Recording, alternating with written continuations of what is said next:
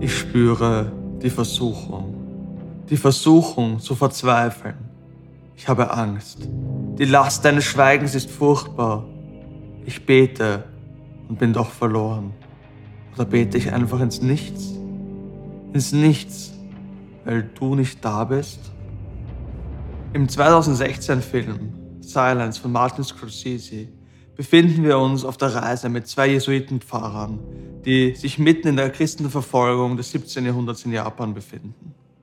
Der Film ist irrsinnig gut gemacht und basiert auf einem Buch, das wiederum auf einigen sehr, sehr interessanten historischen Tatsachen beruht.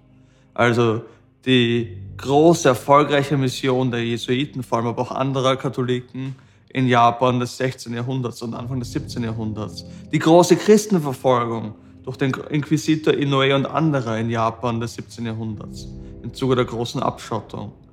Und Vater Ferreira, der portugiesische Jesuitenpfarrer, der dem Glauben abgeschworen hat in Japan und dann Berater der japanischen Regierung wurde, um die Christenverfolgung in Japan voranzutreiben.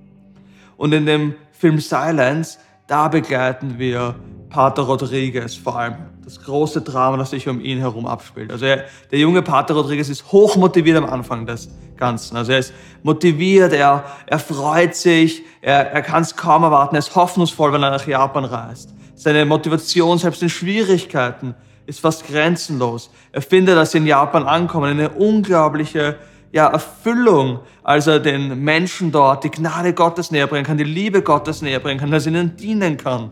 Er schaut fast freudig einem Martyrium entgegen. Er hat absolut keine Angst vor einem Martyrium und sagt, ja, und wenn ich Märtyrer bin, dann ist mir das wert, ich möchte meine Liebe zu Gott beweisen. Also selbst Pater Garuppe, mit dem er unterwegs ist, dem anderen portugiesischen Pater, selbst der verblasst, wenn der ist ein bisschen verzweifelt, relativ am Anfang schon. Also es ist alles viel schwieriger und komplexer, als sie denken. Aber Pater Rodriguez, der ist voller Motivation und Leben am Anfang. Aber im Zuge der Geschichte, im Zuge des ganzen Dramas des Films, da fängt er an zu verzweifeln, fängt er an, immer mehr, immer drückendere Fragen zu stellen, ein immer drückenderes Schweigen Gottes zu erleben. Also er sieht das Leid, dem die Bauern dort ausgeliefert sind. Und er sieht sich vollkommen hilflos dem Leid gegenüber, das die Bauern haben. Er kann ihnen nicht helfen.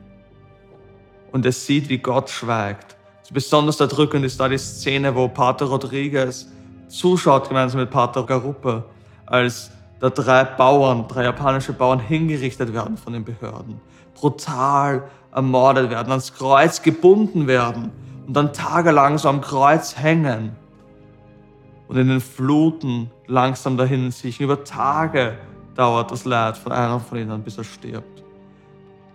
Und da betet und, und fleht Pater Rodriguez herausgefordert in seinem Glauben. Diese Menschen sind die treuesten Geschöpfe Gottes auf Erden.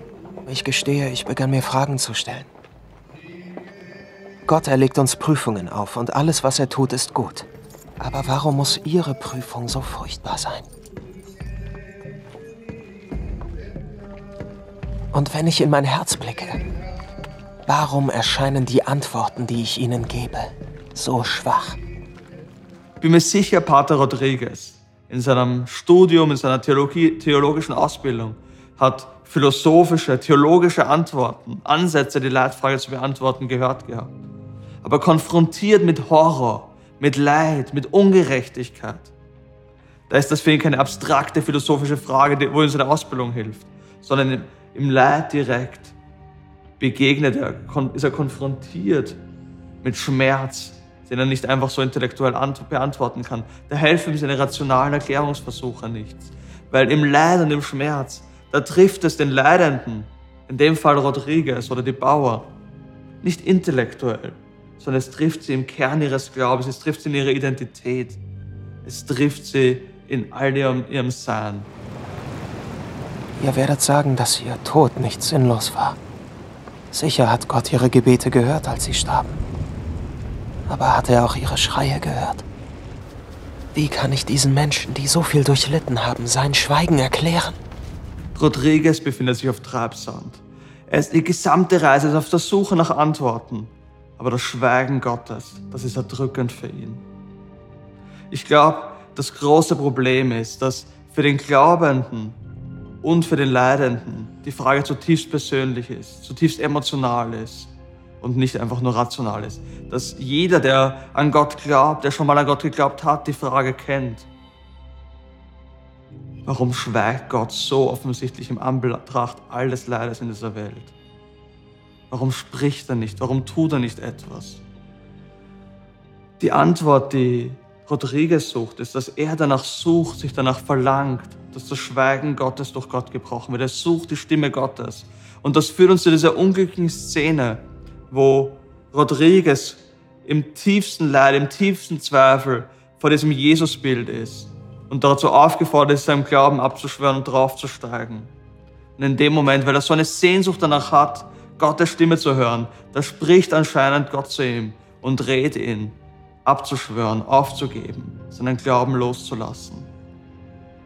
Yuichi Nagasawa, der Philosoph, ähm, der sich mit, dieser, mit dem Buch und mit der ganzen Frage nach Leid beschäftigt hat, sagt eben, dass genau das keine befriedigende Antwort ist. Also das Suchen nach, dem, nach der Stimme Gottes, das Suchen eines Brechens des Schweigen Gottes, zu sagen, Gott muss doch irgendwie sprechen, er muss doch irgendwie das Schweigen brechen, das ist nicht zufriedenstellend, weil es uns davon hindert, uns von diesem Schweigen Gottes herausfordern zu lassen. Es hindert uns daran, uns mit dem Schweigen Gottes auseinanderzusetzen und zu sagen, okay, was bedeutet das? Was, was heißt das für mich? Sondern stattdessen lässt es uns quasi sehnsüchtig auf etwas hoffen, wo wir quasi denken, da könnte Antwort drinnen stecken für uns. Da könnten wir ein Ende des Schweigens erleben.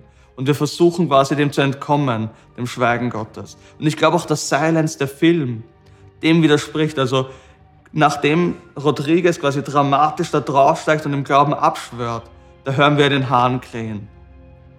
Und das wäre ja hochgradig überraschend, ein Film, der so tief eingebettet ist in katholische Symbolik, dass das quasi zufällig wäre, dass der Hahn hier kräht danach und hier quasi eine Parallele besteht zu der Szene im, im Evangelium, wo Petrus Jesus verraten. Also ich glaube, dass uns auch der Film ganz klar kommuniziert, das war Verrat. Das war nicht in Ordnung für Gott. Aber okay, wenn das jetzt so ein Problem ist, wenn quasi einerseits die intellektuellen Antworten, die rationalen Antworten uns nirgendwo hinführen, weil wir unsere Sehnsucht nicht stillen können, auf der anderen Seite das sehnsüchtige Warten nach der Stimme Gottes nirgendwo hinführt. Ja, wie ist das dann mit Antworten? Also was soll, wie, wie sollen wir dann umgehen mit dem Schweigen Gottes im Leid der Welt? Sollen wir verzweifeln daran? Also Yuichi Nagasawa, den ich vorhin zitiert habe, der Philosoph, sagt, dass genau im Schweigen Gottes seine Antwort zu finden ist. Also er sagt quasi, das Schweigen Gottes, das fordert uns heraus, uns damit auseinanderzusetzen. Es fordert uns heraus, tiefer zu bohren, uns konfrontieren zu lassen von diesem Schweigen. Und in dem Schweigen Gottes wirklich Gott zu begegnen, der Essenz der Religion, die Essenz der Religion zu suchen, wo ich nicht mehr nach einer Stimme suche, die mich führt, sondern sage, wer ist dieser Gott? Was bedeutet das für mich? und quasi wirklich tiefer anfangen zu bohren. Eine Einladung, tiefer zu gehen in den Grundlagen und zu schauen, was ist das Fundament, auf dem ich eigentlich glaube. Und ich glaube, das ist etwas, was ganz ähnlich ist dem, was wir in der Bibel finden. Also im Buch Hiob finden wir ja so eine ähnliche Struktur zum Beispiel. Also ich finde, man findet es an vielen Stellen, aber Hiob ist da für mich ganz, ganz interessant in der Bibel. Und zwar in Hiob, da verwirft ja Gott all diese normalen religiösen Erklärungsmuster, wie wir normalerweise die Leitfrage erklären, wo wir sagen, okay, aus dem Grund leiden Menschen und aus dem Grund leiden Menschen. Und es ist ja auch so in, in Hiob, oder? Dass eigentlich Hiob dadurch, dass er mit dem Schweigen Gottes in seinem Leid konfrontiert ist, dass Gott komplett abwesend ist anscheinend in diesem kompletten Schweigen, dass er dadurch es schafft, tiefer zu graben, tiefer in eine tiefere Erkenntnis Gott zu kommen, Gott zu sehen und sagen zu können, bis jetzt habe ich dich nur vom Hörensagen gekannt. Aber jetzt habe ich dich mit eigenen Augen gesehen. Und ultimativ denke ich, dass das Schweigen Gottes im Anblick des Leids unseren Blick hinführen sollte, dorthin, wo Gott schon klar gesprochen hat, nämlich in seinem Sohn Jesus Christus. Und auch Yuichi Nagasawa und Edo, der das Buch geschrieben hat, Silence, auch die richten den Blick zum Kreuz und sagen, dorthin sollten wir unseren Blick hinrichten. Weil am Kreuz ist es, wo Jesus, der Sohn Gottes, selbst ausruft, mein Gott, mein Gott, warum hast du mich verlassen? Also eine Volk, wenn man sich das vorstellt, Kierkegaard macht das auch grandios. Kierkegaard in, in Einübung des Christentums hat da so eine ganz, ganz geniale Passage, wo er das ganz ähnlich beantwortet und sagt, stell dir vor, der Retter der Welt, der Mensch gewordene Gott, Gott wird Mensch. Und er wird Mensch als ein galiläischer Mann, zu Unrecht verurteilt, gequält, voller Schmerzen, leidend, ultimativ am Kreuz sterbend. Dieser, dieser Kontrast, dieses unglaubliche, ja, dieses Spannungsverhältnis, das der christliche Glaube abbildet. Ja, der Retter der Welt, der menschgewordene Gott, am Kreuz sterbend, am Kreuz leidend. Und Yuichi Nagasawa und Edo richten unseren Blick dorthin und sagen, okay, wenn, wenn selbst der Sohn Gottes da die Gottverlassenheit erlebt, wenn das Schweigen Gottes selbst im Kreuz so sichtbar ist, dann ist das der Moment, der uns Hoffnung gibt, der uns das Modell ist im Schweigen. Wobei ich persönlich glaube, dass Edo und Nagasawa da zu wenig weit gehen, dass sie quasi übersehen, dass die Geschichte am Kreuz nicht zu Ende ist. Ich glaube, wenn wir uns provozieren lassen von dieser Herausforderung des Kreuzes, dass hier Gott am Kreuz hängt und dass Gott hier mit uns leidet, so wie es Nagasawa und Edo in dem Film auch betonen, dann sollte uns das noch einen Schritt weiterführen, nämlich unseren Blick auf diese Provokation haften zu lassen und zu sehen, dass Gott dort nicht stillschweigt. Weil es uns ultimativ dorthin führt, dass Gott in Jesus Christus den Tod besiegt in der Auferstehung. Dass neues Leben dort beginnt. Dass Gemeinschaft dort beginnt, weil die Kirche gegründet wird. Dass also Gott nicht still bleibt im Kreuz. Ja, er ist im Kreuz still. Ja, das provoziert. Ja, das fordert uns heraus. Ja, das ist schwierig. Aber auf der anderen Seite entdecken wir eine neue Quelle der Hoffnung in der Auferstehung Gottes, in dem Sieg über den Tod. Und wir sehen, dass der Tod nicht das Ende ist der Geschichte. Das heißt, die Auferstehung ist der Startschuss zu einem transzendenten Neubeginn. Und ich glaube, das ist die Wahrheit, die die japanischen Bauern verstanden haben und die Pater Rodriguez aus dem Blick ver verliert. Also er schaut ja ein bisschen arrogant immer rund auf die armen Bauern. Vor allem im, im Laufe des Films in dem Buch kommt das besonders gut hervor die quasi so viel simpler sind in ihrem Glauben.